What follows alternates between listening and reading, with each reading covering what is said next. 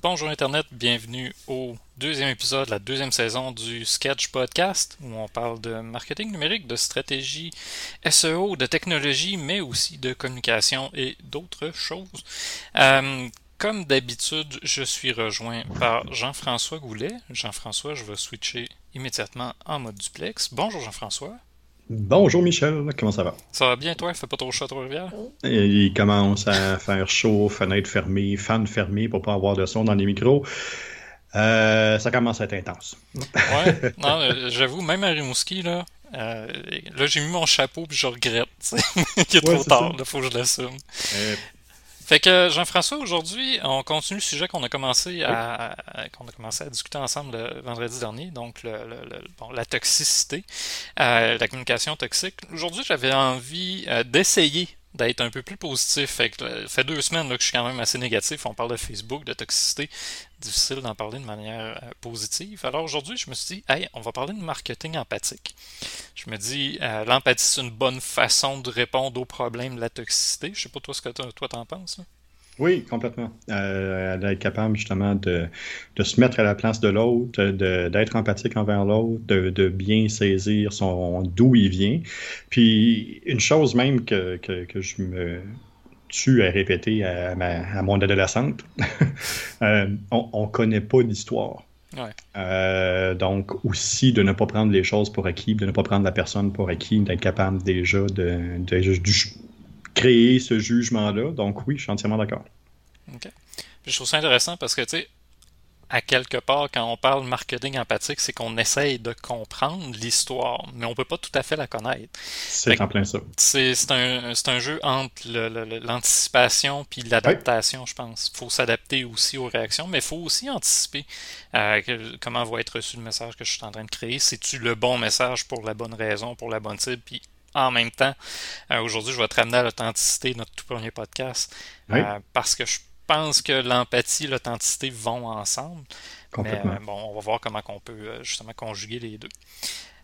écoute, j'essaye quelque chose aujourd'hui. Je suis allé avec un plan. Oh! oh! ouais, hein? ça va faire un changement là, pour les gens qui nous ont déjà écoutés. Euh, on est décousu. La plupart du temps, on se lance dans les sujets, euh, on laisse notre cerveau aller, puis quand on tombe sur euh, quelque chose en fait qui nous allume, ben on continue à en parler. Mm-hmm. on va le faire quand même aujourd'hui. Je, nous connais, je me connais. Hein. je vais parler pour moi. Je me connais. je le sais que j'ai tendance à me laisser aller à digresser, même dans les cours quand j'étais au cégep, je digressais tout le temps. Tu vois, j'ai digressé un petit peu déjà. Euh, mais je me suis fait quand même un plan. Donc, en cinq étapes, parler du marketing empathique de cinq on va parler du marketing empathique de cinq points de vue. Non, cinq morceaux du marketing empathique. Comment faire son marketing. Hey, l'avoir. Comment faire son marketing empathique de cinq, en cinq étapes? Ouais, c'est ça, les cinq étapes du marketing empathique. En tout cas, quelque chose de même. On parle du marketing empathique avec 5 points. Hey, c'est bon ça. On y va avec ça. ça, c'est le morceau TikTok. On, est là. on parle du marketing empathique en 5 points. Euh, je vais commencer, si tu veux, avec une citation euh, que quand j'ai commencé à changer, euh, si on veut, ma façon d'envisager le marketing, c'est pas juste la vente, puis ça me tenait d'envisager ça juste comme de la vente, qui m'avait allumé, c'est son nom, c'est Antonio Damasio. Je ne sais pas mm-hmm. si ça te dit quelque chose. Ben oui. Euh, donc, les humains ne sont ni des machines pensantes, ni des machines qui ressentent, c'est des machines qui ressentent et qui pensent. Euh, je trouve ça intéressant parce que ça nous amène à, une notion que je trouve très importante. L'empathie, c'est pas nécessairement inné, c'est quelque chose qui s'apprend. Puis ça nous oblige, lorsqu'on veut faire du marketing empathique, à s'intéresser à deux choses. Comment les gens vont penser, mais surtout à comment ils vont se sentir. Ils vont se sentir, ben oui, c'est sûr. Euh, ça, c'est peut-être un élément que je trouve qu'on oublie un peu trop souvent. On va utiliser les émotions, mm-hmm. mais on les utilisera pas en fonction d'une compréhension de notre clientèle. On va l'utiliser dans un objectif. On veut influencer au lieu de répondre à un besoin. Fait que, euh, je trouvais ça une citation intéressante là, pour, euh, oui, c'est une, une, piste super intéressante parce que justement, on est sur le terrain glissant des deux choses. Mm c'est ce. On est capable de le voir plus euh, souvent et on est capable de le distinguer plus facilement en publicité. Il y a des publicités qui sont beaucoup trop cartésiennes pour la moyenne des ours. Euh, qui vont justement forcer à penser, puis qui ont un deuxième, troisième, quatrième degré parfois, puis que ben, finalement, peut-être que c'est c'est trop un trip de directeur artistique ou c'est trop un trip de, directeur d'agence, puis ça passe un peu à côté. Et l'inverse est aussi vrai de trop jouer avec l'émotion, ça peut faire qu'on se perd dans la masse. Trop jouer avec l'émotion, le meilleur exemple, on a vu au début de la pandémie combien d'entreprises se sont lancées dans le type de euh, marketing réconfortant, d'un marketing dont on est avec vous, avec les violons, avec le piano, on va se retrouver à bientôt, puis c'est correct, puis ça va bien aller. Puis là, il y en a une paquets qui se sont garochés là-dedans. Il y a quelques publicités qui ont été bien faites, mais la majorité d'entre elles sont complètement passées outre, puis on les a complètement oubliées. Ouais. C'est pas parce que c'est émotif que forcément c'est un marketing qui va nous toucher, qui va susciter de l'émotion chez nous, puis qui va être qu'on va être capable de retenir. Ben, je pense que plusieurs ont mélangé l'empathie et les sentiments. Dans le sens, c'est pas parce que tu exprimes des sentiments que tu es, automatiquement empathique. Euh, un bel exemple, ça va être la sympathie. Tu dis à quelqu'un, euh, ben, tiens, Jean-François, peux-tu me comparer, avant que je me lance, peux-tu me comparer ou me, distinguer c'est quoi l'empathie et c'est quoi la sympathie? Eh mon Dieu, tu demandes ça à une personne, toi, là. ben, moi, je ma définition à côté, si tu veux. ouais, vas-y avec ta définition, je vais réagir. OK. Euh, l'empathie, euh, si j'essaie de, le, simplifier au maximum, euh, c'est la capacité à se mettre à la place de l'autre personne ou à comprendre ses sentiments, sa façon de voir la situation, sa façon de la Sa façon de voir, ouais. La sympathie, tu peux résumer ça à je suis désolé que tu, euh, sois en train de vivre ça. La, réalité, c'est que souvent, euh, une personne va chercher de l'empathie, va aller te parler de quelque chose ou va te partager une situation. Euh, mm. Je vais même l'amener dans quelque chose d'encore plus concret. Le service à la clientèle, j'appelle ma compagnie d'assurance parce que ça va pas. Et la personne au bout du fil me dit hum, Je suis désolé que vous viviez cette situation difficile. Ça, c'est de la sympathie. ça ne répond pas du tout à ce que je recherche. Si elle me dit, oui, je comprends très bien que là, vous êtes pressé, que le temps que vous prenez avec moi, il n'est pas évident, puis que oups, là, tout d'un coup, c'est un autre discours. La personne avec qui je parle est en train de me dire qu'elle comprend que c'est pas facile nécessairement d'appeler dans cette situation-là. Me dit pas que je suis désolé que tu prennes du temps pour ça. Tu sais, c'est. Ça, ça, je pense que l'empathie peut être résumée à de la compréhension, alors que la sympathie peut être une façon même de clore la discussion. Ouais, tu vois, j'avais, euh, j'avais en tête que euh, l'empathie, c'est quelque chose qui est acquis, qui se travaille. La sympathie, c'est un automatisme corporatif ou un automatisme social. Oui, euh, la sympathie est quand même positive, euh, dans le sens, oui, euh, en fait, la part du temps. Cela dit, on confond souvent l'empathie avec quelque chose justement qui est inné. On est avec ça, cette capacité-là à se mettre à la place des autres. Non. Alors que c'est pas tout à fait le cas, puis même, je dirais, la société nous, nous éduque à pas avoir d'empathie, bien souvent. À moins de l'avoir, puis ça prend du vécu pour avoir une certaine empathie. Euh, puis oui, il y a des, euh, des, jeunes qui vont être portés ou avoir plus de facilité à s'ouvrir puis à regarder de l'autre côté. Mm. Mais plus ils vont vieillir, puis plus on va vieillir, plus on va aller chercher de l'expérience plus ça va être facile de comprendre l'autre personne puis de, saisir pourquoi la personne peut se mettre dans cet état-là. Ouais. Si on ne s'est pas aigri avec le temps. Oui. évidemment. Euh, exact. mais l'empathie, ben, je pense ça prend deux éléments. Ça prend, comme tu dis, de l'expérience ou des connaissances qu'on doit aller chercher d'une certaine façon ou d'une autre. Par exemple, en mettant un cours sur l'empathie au primaire. Oui. Euh, mais ça, Arwen a besoin d'empathie, justement. Là, ben, justement. Euh, je comprends que c'est difficile, Arwen. Il faut que tu attendes encore un peu. euh, pauvre petit minou. Euh, c'est son heure pour commencer à chialer pour de la bouffe molle. Comme je disais, oui, c'est ça. Ça prend des connaissances ou de l'expérience. Il faut aller chercher ça, ce bagage-là. Mais ça prend aussi une compréhension. Parce que c'est beau avoir les connaissances. Si tu comprends pas pourquoi ces connaissances-là sont, utiles, ou même comprends pas comment les utiliser, euh, finalement, il te manque un des deux morceaux. Euh, mhm. alors que la sympathie de son côté, c'est vraiment, euh, comme tu dis, c'est souvent des normes sociales. Hein. Quelqu'un qui vient de perdre un, être cher, tout d'un coup, hum, j'ai ben, je te, je te souligne mes sympathies ou je te donne mes sympathies. Mes sympathies, c'est vide un peu. C'est une norme, c'est pas quelque chose nécessairement qui va changer la personne ou même qui va ouvrir à une discussion. L'empathie, souvent, là, on, ne se le cachera pas, ça ouvre à autre chose. Si tu dis à quelqu'un, oui, je comprends, tu veux-tu m'en parler, c'est sûr que la porte est ouverte, qu'elle peut la prendre. Sympathie. Souvent, ça, ça, clore, ça, ça clôt les choses, on peut pas aller plus loin. Euh, Marise Bell nous dit en résumé, selon l'OQLF, l'empathie est la capacité de comprendre précisément les sentiments d'autrui tout en conservant une distance affective par rapport à l'autre, tandis que la sympathie suppose un partage de sentiments et l'établissement de liens affectifs. Euh, oui. je, suis d'accord à 95%, puisque je suis pas toujours sûr que la sympathie va avoir des sentiments derrière. Des fois, je pense que c'est vraiment la norme sociale qui va. Oui, c'est ça. C'est le but de tendre une perche vers un lien affectif. Par contre, si le lien affectif n'est pas déjà établi ou en place euh, chez la personne qui va le véhiculer, euh, ça, peut être, ça peut être compliqué. Tu, sais, tu parlais justement de ton, ta personne à l'assurance, mais en service à la clientèle, c'est quelque chose qui est enseigné comment et à quel moment interagir avec la sympathie, comment dire les bonnes choses, mais que ça passe dans le vide. Là. Ah, je me souviens même de certains cours que j'ai eu en communication. Là, quand ton client, tu pognes un client difficile ou un client qui est dans une situation, ben, tu dis Ah, on est désolé de. Mais être désolé de, ça change quoi? Si tu lui dis de t'en parler, que tu dis oui, je comprends que c'est pas facile, euh, le produit que je t'ai vendu t'a sauté en pleine face, puis ça a fait mal à ton chat, justement, ton chat, ça, il a été blessé, ben, juste dire je suis désolé, ça change quoi? Mais commencer à vouloir y en parler, à lui ouvrir la porte à se confier ou à. En fait, même là, je dépasse un peu mes, mes points, là, parce que ça, c'était un de mes cinquièmes, mais se montrer vulnérable et authentique.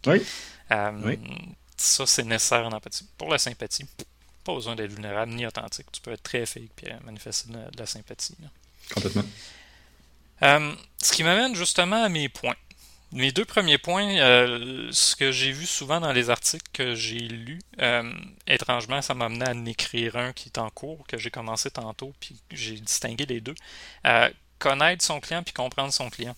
Jean-François, on, fait souvent des stratégies souvent la réaction de, gestionnaire, c'est pourquoi j'ai besoin d'une stratégie? J'ai pas besoin de mhm. ça. Fais mon SEO, tu connais ça, t'es bon. Ouais. Euh, je sais pas pour toi, mais moi, la stratégie, c'est pas juste de trouver des mots-clés, c'est de comprendre, de un, connaître le client, à qui je vais parler, mais après d'être capable de comprendre ce que mon client recherche. Oui, même que euh, moi, j'inverserais ça. Ah ouais? Je veux, euh, je veux comprendre mon client, je veux comprendre ce qu'il recherche, je veux comprendre qui il est, je veux, je veux saisir. Puis le connaître, moi, vient par la suite dans mon entonnoir de conversion vers justement la fin de la conversion, où là, j'ai déjà une discussion qui est entamée avec, j'ai déjà un lien de confiance qui est en train de s'établir. Puis là, je commence à connaître mon client puis à être capable d'y parler en tant que personne à personne plutôt que d'entreprise à client potentiel. Euh, j'aime beaucoup, j'aime beaucoup ce que tu dis. Euh, c'est vrai que c'est deux morceaux qui sont super importants, mais moi, je l'inverserais. Oui, puis tu sais, je comprends. Euh, ma façon de le voir, c'est souvent, je vais partir des stats pour faire un ciblage. Puis une fois que j'ai fait le ciblage, que je comprends euh, que je connais plutôt l'échantillonnage, tiens. Rendu là, je me dis, ben là, j'ai ces 10 personnes-là, c'est qui ces 10 personnes-là? Euh, je comprends peut-être pourquoi les, gens mélangent les deux dans la plupart des articles euh, ou même les recherches que j'ai lues durant la journée, durant la fin de semaine. C'est que les deux vont travailler un avec l'autre. La compréhension de la clientèle qui est nécessaire pour faire du marketing empathique va évoluer aussi en fonction des connaissances qu'on va aller chercher, mais l'inverse est vrai aussi. Les connaissances qu'on va aller chercher, les stats, euh, aussi niaiseux que ça, les stats, les résultats, les, le pourcentage de conversion, euh, la, durée de consultation des articles, peu importe quel stat on va sortir, ben va nous aider à comprendre la personne avec qui on, tente de communiquer. Tu sais, je vais juste penser à si tu positif ou négatif comme réaction? Tu sais, par rapport aux publications, c'est une si tu positif ou négatif, juste ça, Cette Mhm. connaissance-là nous amène à réévaluer est-ce que je comprends réellement les gens avec qui je suis en train de communiquer. C'est en plein ça. Fait que le, le- ça, c'était mes deux premiers points. Euh, puis ouais, moi, j'aime bien ça. Écoute, je vais ajuster mon article. Euh, Tu, tu, tu, tu, tu m'alimentes un peu. Peut-être je vais faire comme au lieu de 1 et 2, 1 et 1.5. Là. Je, je sais Oui. pas, je vais voir. euh, Je vais voir comment je vais l'amener. Oui. Euh, cette compréhension-là, puis cette connaissance-là du client, bon, nécessaire euh, pour le marketing empathique. Euh, de- le, le deuxième, le troisième point plutôt, euh, je pense que ça prend une capacité d'adaptation pour l'entreprise ou la personne ou la marque. En fait, là, on parle de marketing empathique des marques. là. La marque qui essaye de faire du marketing empathique. Mhm. Parce Ouais. que c'est beau comprendre puis connaître, euh, mais si on ne l'utilise pas puis qu'on n'est pas capable de changer, hein, on se rend compte, ben, on n'était pas empathique. On a, on a joué du violon en 2020, puis hmm, ça a mal passé. Euh, on a été très sympathique, mais peu empathique. Ça va bien Oui. aller, Jean-François. Eh boy, Non, Mhm. ça va pas bien pour tout le monde. là. Mhm. Euh, fait que je sais pas, toi, comment tu vois ça, cette? Euh, tu sais, comment une marque peut s'adapter, en fait? C'est le- je, je crois sincèrement que c'est le cœur de l'intervention du consultant. Mhm. Euh, Ah, oui. C'est là que l'accompagnement est primordial euh, parce que ça, c'est ce que euh, le, ce que ça demande, c'est de prendre un temps d'arrêt, de prendre une, euh, un snapshot de où on en est, qu'est-ce qui se passe, de comprendre le pourquoi, de faire même du design thinking parfois pour pousser ça un peu plus loin, pour justement être capable de dire qu'est-ce qui était à refaire, qu'est-ce qui était à revoir, puis pourquoi, pourquoi tout d'un coup ce que je viens de dire passe plus. Mhm. Quand ça, fait 10 ans, ça passe, puis là, aujourd'hui, ça marche plus. Qu'est-ce qui est arrivé? là? Ah, aujourd'hui, on peut plus rien dire. C'est peut-être pas ça. Si on prend un recul, c'est peut-être parce que tu es en train d'avoir un changement au point de vue de ta clientèle. Puis ta clientèle est en train d'évoluer ou cette nouvelle clientèle-là n'a pas la même mission ou idée que toi, tu te fais sur un certain secteur d'activité. Euh, donc, ça prend ce temps d'arrêt-là. Euh, et puis, beaucoup sous la forme d'ateliers, beaucoup la- sous la forme de discussions avec l'entrepreneur, avec les directeurs, avec les directeurs marketing, avec les différentes équipes euh, de communication qui sont sur le terrain, même avec les forces de vente. On vient justement combler ce besoin-là de questionnement puis d'ouverture d'esprit, parce que c'est ça que ça demande. Mhm. Ça demande de s'ouvrir. Puis c'est pas simple à tout moment, puis surtout en affaires. Ouais, ben, tu sais, se remettre en question, c'est. En fait, en fait, se remettre en question, moi, je me suis rendu compte au cours des années que j'étais capable de le faire, puis que Mhm. souvent, j'étirais ça même au point de complètement ch- changer d'idée, changer Oui. de voix, quitte, Oui. à quitte à me retromper une deuxième fois. Oui. Mais ce que je me rends compte, surtout avec COVID, on l'a vu beaucoup, ou même Mhm. avec la nouvelle génération euh, qui, qui- qui- qui change les habitudes de consommation, euh, c'est pas évident de se remettre en question. Je regarde les, les cinémas en ce moment, ce qui est sorti un Mm. matin comme article encore, euh, plusieurs cinémas qui, ou l'industrie cinématographique qui chiale contre Disney Plus parce qu'ils ont sorti Black Widow en diffusion. Euh, bon, ça coûte 30$ quand même canadien.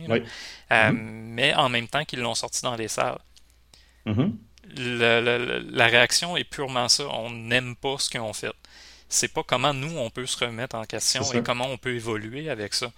Euh, je pense qu'on a eu un bel exemple à l'époque où justement le streaming est sorti, Blockbuster. C'est ça. Exact. C'est en plein ça. Puis on a eu un bel exemple quand le, le iPod est sorti. Ouais. Euh, on a eu un bel exemple quand la télévision est sortie. Ouais. On, on a eu, c'est, c'est exactement le même pattern qui revient, puis de grandes industries qui marchent sur une recette, sur une manière de faire qui est, euh, qui est, qui est très systémique. Ben, c'est ça ce que ça fait. là. Euh, c'est, ça, ça- ce recul-là est beaucoup plus dur à prendre puis de dire euh, le modèle d'affaires que j'avais là cinq mois n'est plus efficace, c'est très dur à comprendre et à saisir en tant qu'entrepreneur.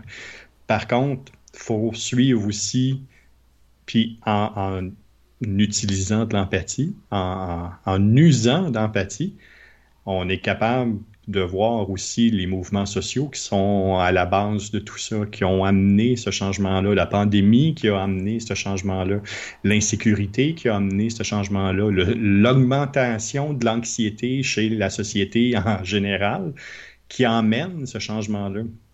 Pourquoi est-ce que j'irais dans un cinéma enfermé avec 200, 300 personnes que je connais pas? Quand je peux faire ça chez nous sur un écran 60 pouces avec un son surround avec personne qui mange du popcorn dans les oreilles. Puis en plus avec un popcorn qui coûte beaucoup moins cher. Oui. Parce que sortir ta famille au cinéma aujourd'hui, euh, mettons 50$ les billets, tu rajoutes un 30-40$ facile pour le, la bouffe, puis c'est un petit chip, une barre de chocolat, oui, on est dans la base, deux liqueurs, ça, ça monte vite. Chez vous, 2 euh, litres de liqueur avec le popcorn fait au micro-ondes, t'en veux d'autres, tu t'en as refait popper, il n'y a pas de problème. En ça. Puis en plus, ce qu'on voit dans ce cas-là particulier, c'est que euh, c'est non seulement un changement qui est, euh, qui est fait par l'industrie, bon, hein, comme l'iPod a, a, bousculé les choses, là on voit avec Netflix, Disney ⁇ puis toute cette structure-là, ce qui se passe.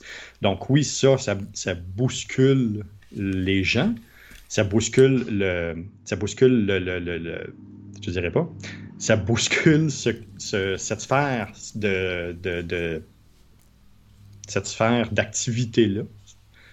Euh, sauf que les gens ont aussi adhéré, les gens ont complètement adhéré à l'autre manière de faire, puis bypass un peu ce système-là. Oui, il y a toujours des personnes qui sont friands du cinéma, puis qui vont le rester, puis il n'y a absolument aucun problème avec ça.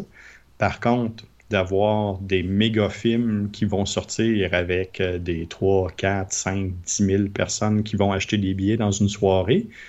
Euh, c'est peut-être plus ça qui va arriver. D'autant plus que les producteurs maintenant ont la chance d'avoir le montant complet qui leur revient plutôt que de splitter le montant. Mm-hmm. Quand on dit ah, euh, Black Widow a fait 210 millions, ou a fait 100 euh, millions au box-office. Mais il a fait 100 millions au box-office. Le 100 millions au box-office ne calcule pas ce qui va directement au producteur. Calcule dans l'industrie combien ça le fait. Mais de ça, il y a une bonne partie que les cinémas vont se prendre pour payer leurs locaux, payer leur staff, payer leurs gens, payer les droits sur le film, payer le, popcorn, payer ainsi de suite. Il y a un bon montant qui est là. Oui, il y a un montant qui va au producteur, mais ce n'est pas un montant complet qui va au producteur. Quand c'est Disney, oui, c'est 30$ pour, bon, peut-être une famille de quatre. Déjà là, je sauve un peu d'argent, mais c'est parce que ce, 30$-là, par vue, va directement dans les proches du producteur. Mm-hmm. Puis ça, ça c'est, c'est majeur comme changement qui peut être apporté à l'industrie. Ouais. Peut-être en de me dire pour les producteurs, c'est avantageux. Pour les consommateurs, ça répond à un besoin qui était déjà présent quand même. Là. Je veux dire, je me souviens, il n'y a pas si longtemps que ça, les gens qui chiolaient, le cinéma est encore plein. C'est ça la vie, on vivait avec ça.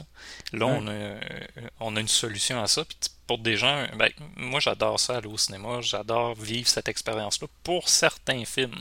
Euh, euh, je me souviens quand j'étais allé voir, admettons, euh, Men in Black, quand le bébé extraterrestre naît, la réaction dans la salle, ça se remplace pas à la maison. C'était beau à voir toutes les, je veux dire, toutes personnes confondues, là, des gars comme des filles, des, jeunes comme des vieux, ça fait oh, tout le monde était fasciné par ça. Euh, faut pas que je le dise, mais j'ai vu euh, Endgame euh, mm-hmm. en version cam. Et cette réaction-là du cinéma quand Iron Man claque, claque des doigts, peut pas se remplacer par ma réaction tout seul à la maison. Non. Des événements comme ça, mm-hmm. au cinéma, ça vaut la peine d'y vivre. Euh, mais de mon point de vue, une comédie, j'ai bien de la misère à me dire je vais aller payer 40 ou 50 pièces pour aller voir une comédie au cinéma. Visuellement, je vivrai rien de particulier. Euh, les gens dans la salle, je vivrai rien non plus de particulier, à moins que ça soit vraiment un film événement. Tu sais, c'est des choix qu'on fait. Puis je pense justement le, le streaming est venu répondre à un besoin, que moi j'avais déjà, en tout cas, euh, de, pouvoir le vivre chez nous tranquille, euh, à moindre frais aussi. Là, mm-hmm. euh, là on, s'est éloigné un, petit peu de mon plan, puis c'est correct. J'ai pris comme des notes tantôt parce que tu m'as lu sur d'autres points. on, parle, on parlait de bon, marketing empathique. Marketing empathique, c'est pas seulement pour les consommateurs. J'ai rajouté les employeurs.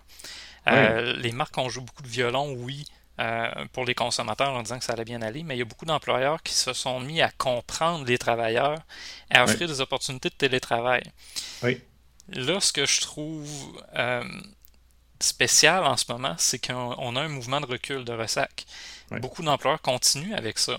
Oui, on a compris que vous vivez différemment votre situation de travail, vous l'avez vécu à la maison pendant un an, et ça fonctionne. OK, mm-hmm. c'est quoi les solutions qu'on peut mettre en place pour conserver ces acquis-là? C'est mesurable que ça a été positif pour plusieurs. Donc, on a eu la connaissance des choses, ça fonctionne quand même. On le sait que les employés sont plus heureux, qu'ils ont plus de temps euh, pour leur famille, pour leur, euh, leur, vie, personnelle. Je ne dirais pas euh, le, trafic, le temps que les gens passent dans le trafic, le temps qu'ils économisent à pu se rendre au travail, juste ça, ça a amélioré la qualité de vie de bien des gens.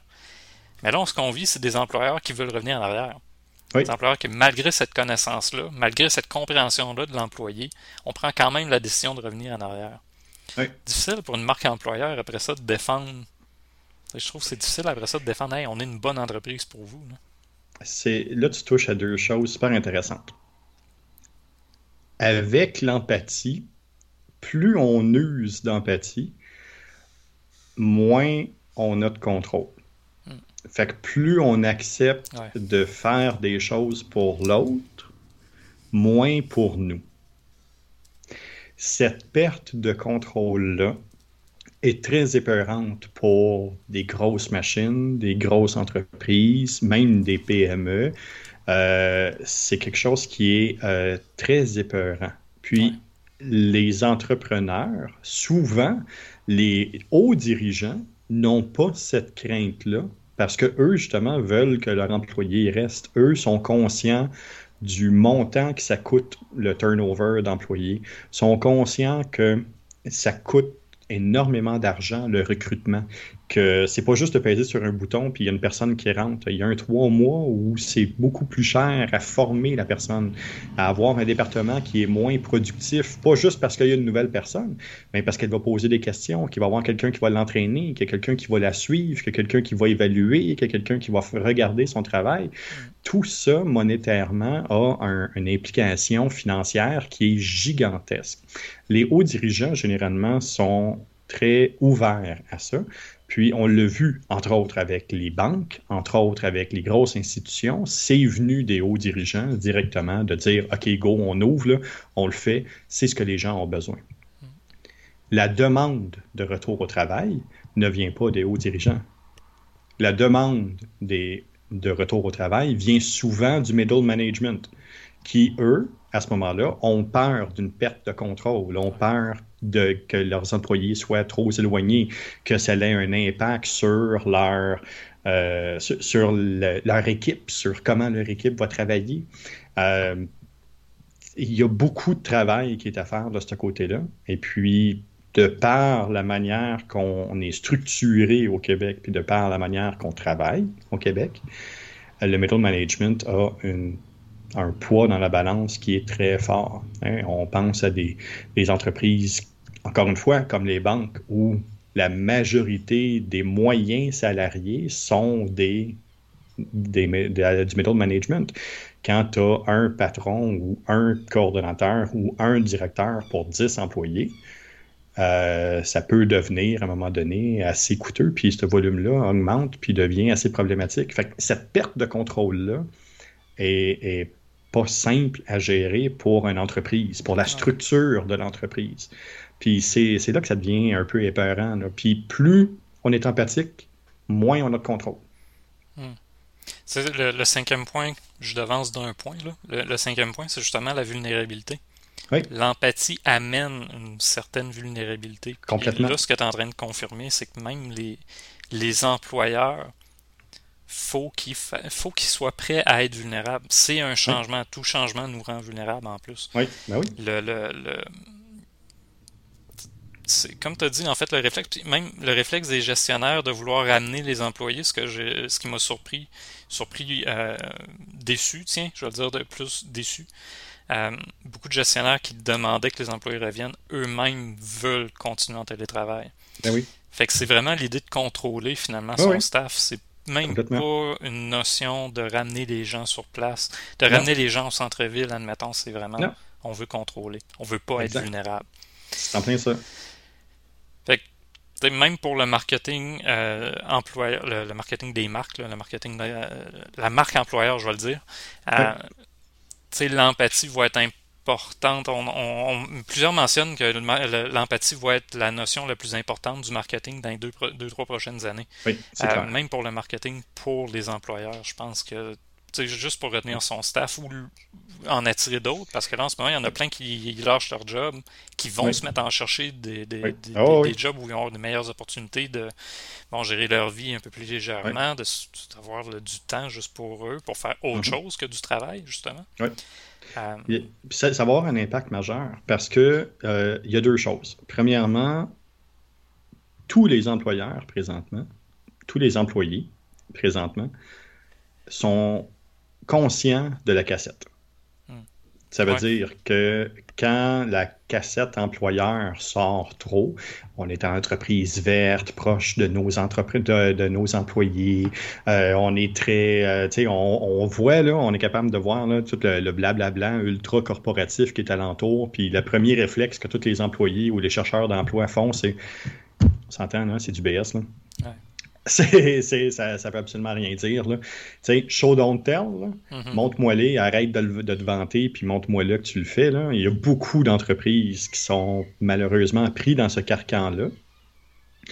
Donc, ça, c'est une des premières choses. Et ça va exposer leur vulnérabilité parce que oui, ils vont essayer de garder un contrôle mais plus ils vont essayer de garder un contrôle, plus les gens risquent de quitter ce type d'emploi-là, ce qui va faire qu'il n'y a plus présentement de surplus d'employés disponibles. Non, non.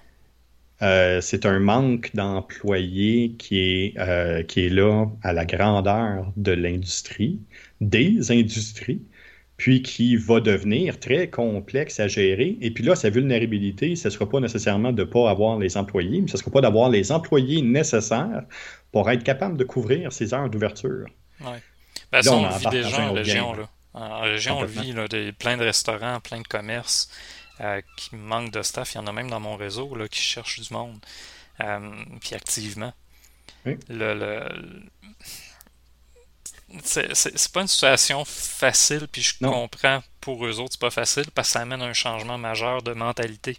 Il euh, faut que j'envisage mes employés d'une façon différente. C'est pas juste du monde qui viennent couvrir euh, les heures d'ouverture, c'est des membres de mon équipe. Il faut que je comprenne qu'ils ont des vies. Faut...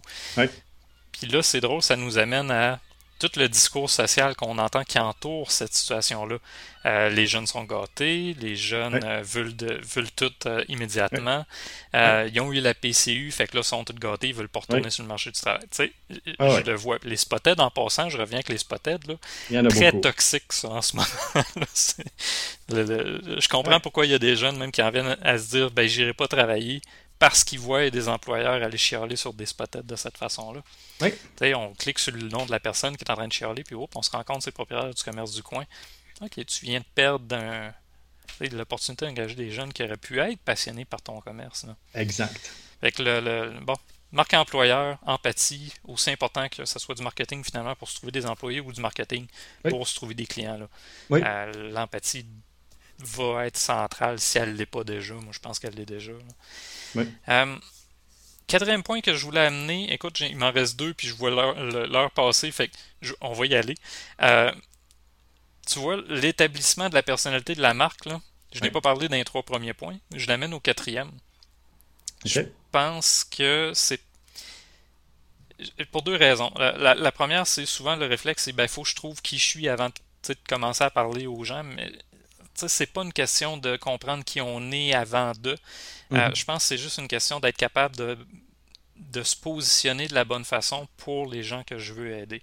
Euh, si je prends un exemple bien concret, là, euh, juste un commerce du coin, admettons, qui voudrait vendre bon, des pièces de cellulaire ou peu importe pour une clientèle, Mhm. C'est bien beau dire que ta mission, c'est de changer le monde. Si c'est pas ça que ta clientèle cherche, qu'est-ce que ça va donner? Si tu t'adaptes à ta clientèle, t'adaptes la personnalité de ta marque un peu pour la clientèle que tu veux rejoindre, tu peux garder ton idée, ton, ton, ton idéal de je veux changer le monde, mais adapter cet idéal-là en disant ben, je veux changer la façon que les gens font réparer leur cellulaire. Tout d'un coup, on passe d'une mission qui n'est pas vraiment une mission, c'est plus, un, plus un- une utopie. Oui. On transforme ça en mission pour la marque. Puis ça, on peut le faire parler dans une stratégie marketing. Je sais pas Exact. ce que tu en Puis, penses, mais moi, je l'amène pas avant le quatrième point. là. Je pense dans les étapes. C'est euh, oui, ça va. euh, je pense que c'est bien classé. Je pense que oui, c'est un quatrième point qui est intéressant. Ça tout découle du fait que euh, l'empathie, c'est pas euh, c'est pas à quel moment je le fais apparaître dans ma stratégie. C'est ma stratégie est empathique. Ouais. Et puis, en, en arrivant au point 4, ce que ça fait, c'est que euh, si je, je me cherche une manière comment moi me positionner pour répondre aux besoins des gens, c'est parce que j'ai sauté un échelon en quelque part. Puis cet échelon-là, c'est pas qu'est-ce que moi je vais apporter aux gens, mais qu'est-ce que les gens veulent que je leur apporte? Ouais. Puis ce bout-là est ultra important. Puis c'est la base de l'empathie, c'est d'être capable de se mettre à la place de- du client pour justement comprendre comment lui me voit, comment lui me perçoit comme entreprise, comme entrepreneur, comme service à la clientèle, d'être capable de faire une étude marketing, de faire une étude de, de- d'un plan d'affaires, même pendant que l'entreprise fonctionne, au bout d'un certain temps, juste demander à ses clients ou faire une espèce de top 10 de clients, puis dire on fait une soirée, puis on discute ensemble de c'est quoi, comment vous me voyez, c'est quoi mes forces, c'est quoi, c'est quoi mes faiblesses, Euh, tel produit, qu'est-ce que vous en pensez, tel service, qu'est-ce que vous en pensez? Déjà, ça va devenir tout d'un coup super intéressant, puis permettre de répondre aux besoins de la clientèle au lieu d'essayer de se placer en sauveur. Ben, c'est- ce que tu viens de dire là, c'est pourquoi je le place en quatrième. Ouais. Si on essaye de se définir en premier en tant que marque, hein, on est au cœur de toute notre stratégie, on Ouais. oublie. Tu sais, l'empathie, c'est pas moi. L'empathie, c'est l'ouverture que je montre aux autres.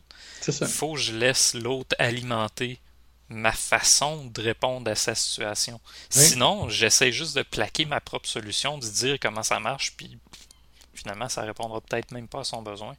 Puis là, Mm. euh, on va rentrer dans d'autres discours, ben, il comprend pas ce que je suis en train d'y offrir. Mais il n'y a pas à comprendre ce que tu es en train d'y offrir. Tu es supposé avoir compris de quoi il a besoin. Ben, c'est ça. C'est en plein ça. Le, le- Bon, moi, je l'ai amené en quatrième, justement pour ça, pour essayer de donner plus de place à l'autre, plus de place à cette étude-là qu'on va faire de la situation de son marché, du client, à Exact. des différents personas. Euh, même ma façon de, de rédiger des contenus, souvent, c'est oui, la mission du client va Mhm. m'inspirer, oui, ses valeurs vont m'inspirer, mais ce qui va m'inspirer plus, c'est la stratégie où on va identifier des personas. On Mhm. va trouver à qui on va parler. Ça, je vais être capable de travailler avec ça. Si j'ai juste une mission, vision, valeur, c'est à qui je parle, à qui j'essaye de vendre cette mission-là. C'est vide un peu. Un peu. Ce qui nous amène au cinquième point, euh, qui est un cinquième point, je pense, qui, qui finalement englobe tout le reste. Euh, les notions que j'avais mentionnées au cours du podcast d'authenticité et de vulnérabilité. Mhm. La- on mélange, je pense, la personnalité de la marque avec l'authenticité. Tu peux avoir une marque, une personnalité, tu peux donner une personnalité à ta marque sans qu'elle soit authentique. Oui.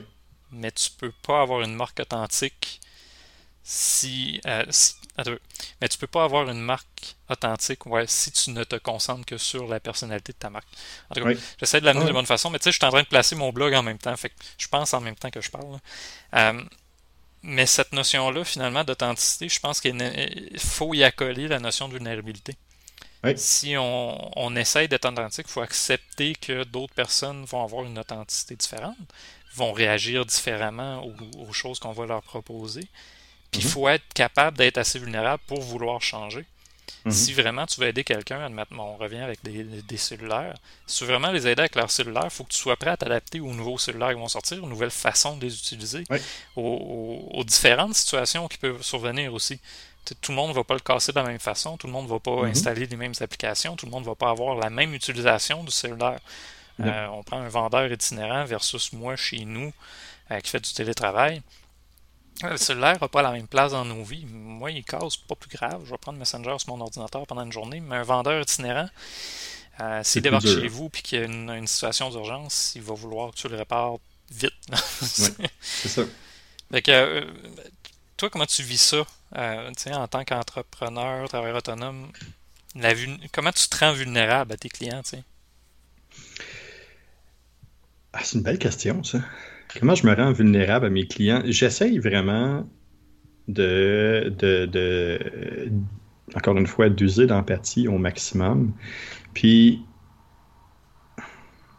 comment je me rends vulnérable? Euh, de, de, par, de par le fait que, tu sais, j'ai pas de forfait. Là. Mm-hmm. Euh, c'est, je fais beaucoup de sur-mesure, je fais beaucoup d'accompagnement sur mesure. Ma vulnérabilité, c'est de d'entrer dans une entreprise, euh, de devenir un employé, entre guillemets, euh, pour aider l'entrepreneur à mieux performer pour aider l'entrepreneur à être capable d'aller de l'avant. Fait que ma vulnérabilité, c'est de toujours être en dehors de ma zone de confort. Mm-hmm. Je suis, je suis jamais dans des pantoufles parce que je sais jamais ce qui va arriver dans des domaines que je maîtrise pas à 100% tout le temps. Tu un membre d'équipe qui en est jamais un. C'est en plein ça. Ouais. peut-être moi de la façon dont je la vis, c'est souvent comme tu as dit, moi non plus, j'ai quelques forfaits, entre guillemets, parce que c'est même pas tant des forfaits. À chaque fois, je dis, ben, ça dépend.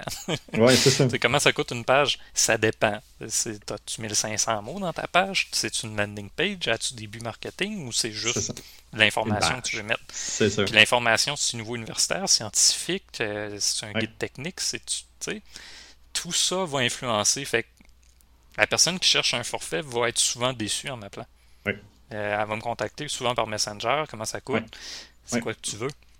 Ah, mais je viens de te dire ce que je veux, j'ai une page web. OK, c'est quoi les détails? Ah, je sais pas. on revient en arrière. Puis là, souvent, ça, c'est un client que j'ai perdu. C'est, ce qu'on fait sur mesure, je pense, on n'a pas le choix justement de se rendre vulnérable aux, aux commentaires, aux, aux évaluations. C'est plus juste un avis sur Google qu'ils vont laisser si je suis satisfait ou pas. C'est j'avais un problème, y a-tu trouvé une, vraiment une solution, puis la solution que nous a proposée a-tu été celle qu'on avait besoin, pas juste celle qu'on voulait? Il y a comme un, paquet d'autres degrés qui entourent finalement l'évaluation qu'on va faire du service qu'on est en train de lui rendre. Puis comme je disais, on, fait partie de l'équipe. Moi, j'aime souvent dire, tu sais, je suis un collaborateur, je fais partie de ton équipe, mais je sais que je suis le premier que tu vas tasser dès que tu auras plus les moyens ou plus le goût. C'est ça. dès que je vais te confronter puis que ça, va te sortir trop de ta zone de confort, ben c'est moi le premier qui va, qui va, qui va disparaître. C'est correct. Ah oui. Mais euh, en tout cas, là, on parle plus de nous autres, justement. Oui, mais c'est ça. C'est ça. souvent, je vais même l'exposer directement au client. Je suis conscient de ça, puis c'est correct. Si tu prends la décision d'aller ailleurs, c'est ta décision. J'ai pas de problème, c'est en plein ça. Oui, exact. Fait que, un, connaître le client, comprendre le client. Un et deux, connaître et comprendre son client. Oui. Trois, adapter son offre, adapter ses services en fonction des besoins des clients, puis du retour que les clients vont te donner. Je pense que ça, va de soi. Euh, établir la personnalité de sa marque. Si on veut faire du marketing empathique, il ne faut pas aller trop vite avec la personnalité de sa marque. Il faut plutôt laisser les gens nous alimenter. Puis là, mhm. en plus, ça va donner encore plus d'authenticité, je pense, à notre marque. Parce que ça sera pas juste ce qu'on pense que les autres pensent. Non. C'est vraiment ce que les autres nous ont dit, puis ce que nous autres on comprend de ce qu'on doit faire pour les rejoindre. C'est ça. Puis aux êtres authentiques et vulnérables. Oui. Puis aux êtres authentiques et vulnérables, je vais compléter avec ça. On parlait d'authenticité dans notre premier podcast. J'aurais aimé ça avoir euh, creusé davantage la première fois qu'on en avait parlé parce que je me, je me rends compte, tu sais, avec la mode même du marketing empathique, c'est mhm. impossible de s'intéresser à toutes les causes. C'est impossible d'être authentique en essayant d'être empathique envers tout le monde. C'est normal de ne pas être capable de se mettre dans la peau de certaines personnes. Exact. Moi, je suis pas capable de me mettre dans la peau d'Elon Musk.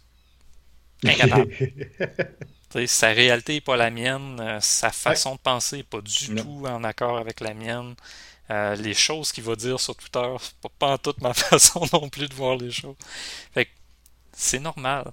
L'empathie, c'est pas d'être capable de le faire tout le temps. C'est aussi d'être. Je pense que c'est aussi d'être capable de voir c'est où nos limites. C'est ça. Même là, je vais aller plus loin, là, mais si quelqu'un n'est pas empathique en partant, ben c'est difficile d'être empathique avec sa situation, mais ça, c'est autre chose. Aussi. Si quelqu'un n'est pas sympathique aussi en partant, c'est difficile d'être empathique. Ouais. Ça, ça prend les deux, je pense. Ça prend une, sympathie sincère, puis une empathie euh, authentique. Ouais, authentique. Ah, c'est bon ça, une empathie authentique. Hmm. OK, euh, 40, je pense qu'on est à 44 minutes, là, si je me trompe pas. Euh, Jean-François, on a amené un, segment la semaine dernière qui est découverte du web. Oui. Fait que pour finir ça euh, de manière plus légère, légère, légère c'est quoi ta découverte du web cette semaine? C'est une expérience d'achat hors pair que j'ai eue avec euh, une entreprise qui vend sur les plateformes numériques, qui vend sur Amazon, qui vend sur euh, Best Buy, euh, qui vend sur un paquet de, de, grosses plateformes comme ça. c'est EP Pro. Euh, où ils vendent un paquet de trucs euh, électroniques. Euh, j'avais besoin d'un nouvel appareil photo numérique. J'avais besoin de quelque chose de très précis. il l'avait pas nécessairement partout.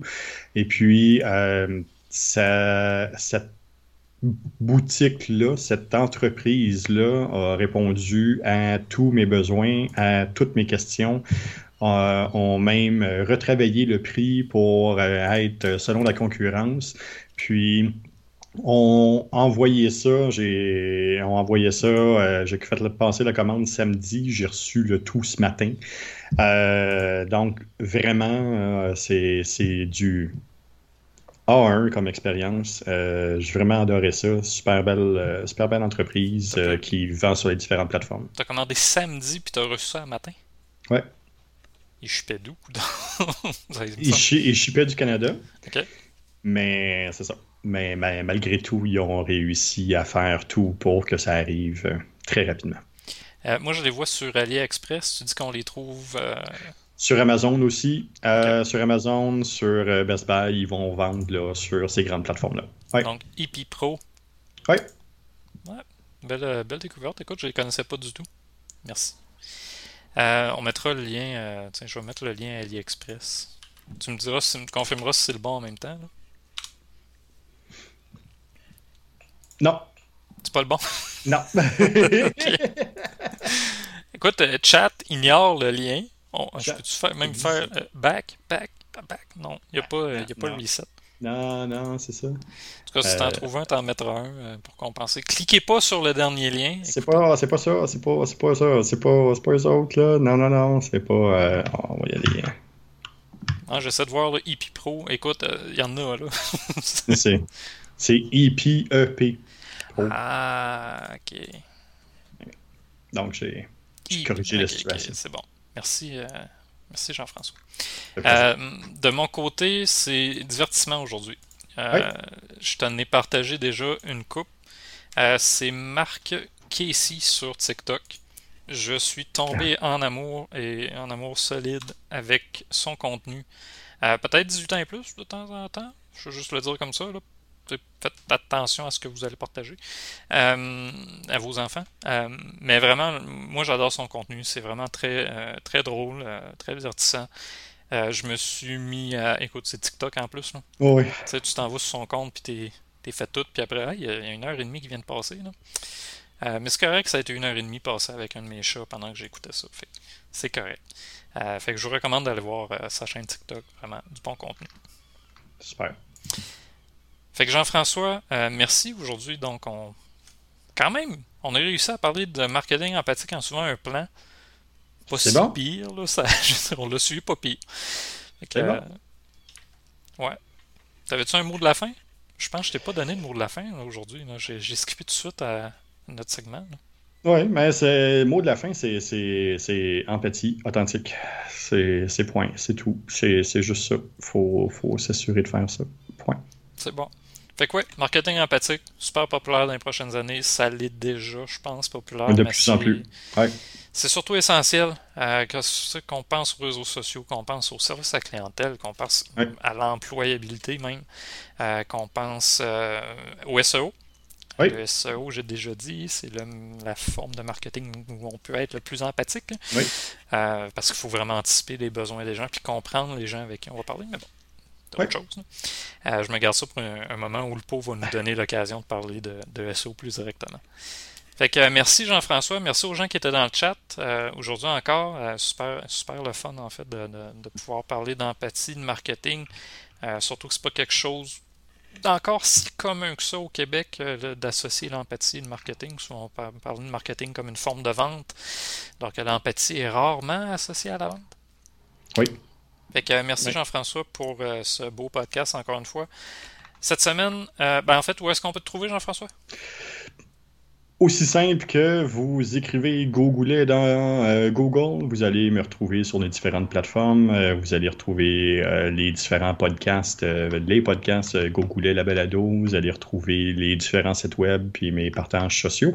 Je tiens à dire que maintenant Google référence euh, TikTok, euh, donc les hashtags et les pages, je viens d'apparaître. Vous allez être capable de me suivre pardon, sur TikTok.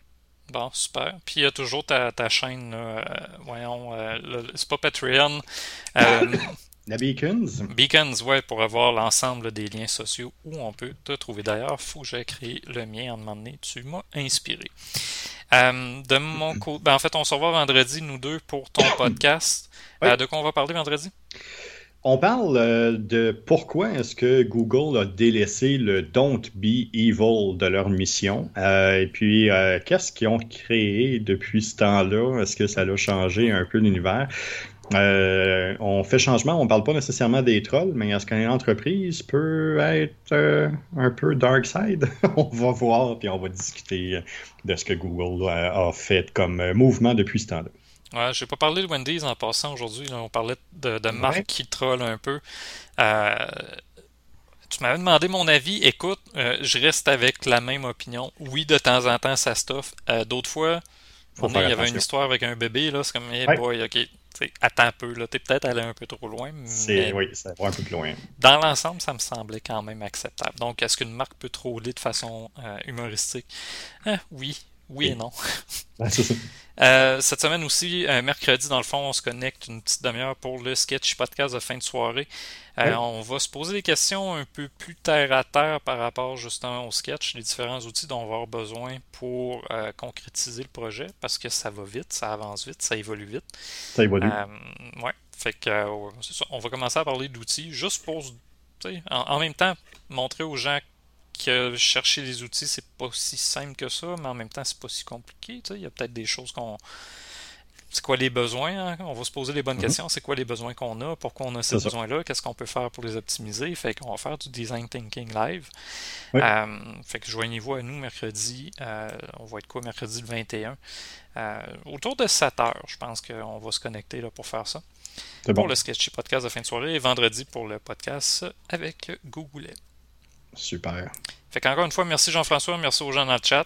Euh, je te laisse aller euh, prendre un verre avec de la glace, quelque chose. Moi, tout, j'ai chaud. je vais m'en passer d'en face. Euh, merci Michel, puis on se revoit très bientôt. Salut, la bonne fin de journée tout le monde.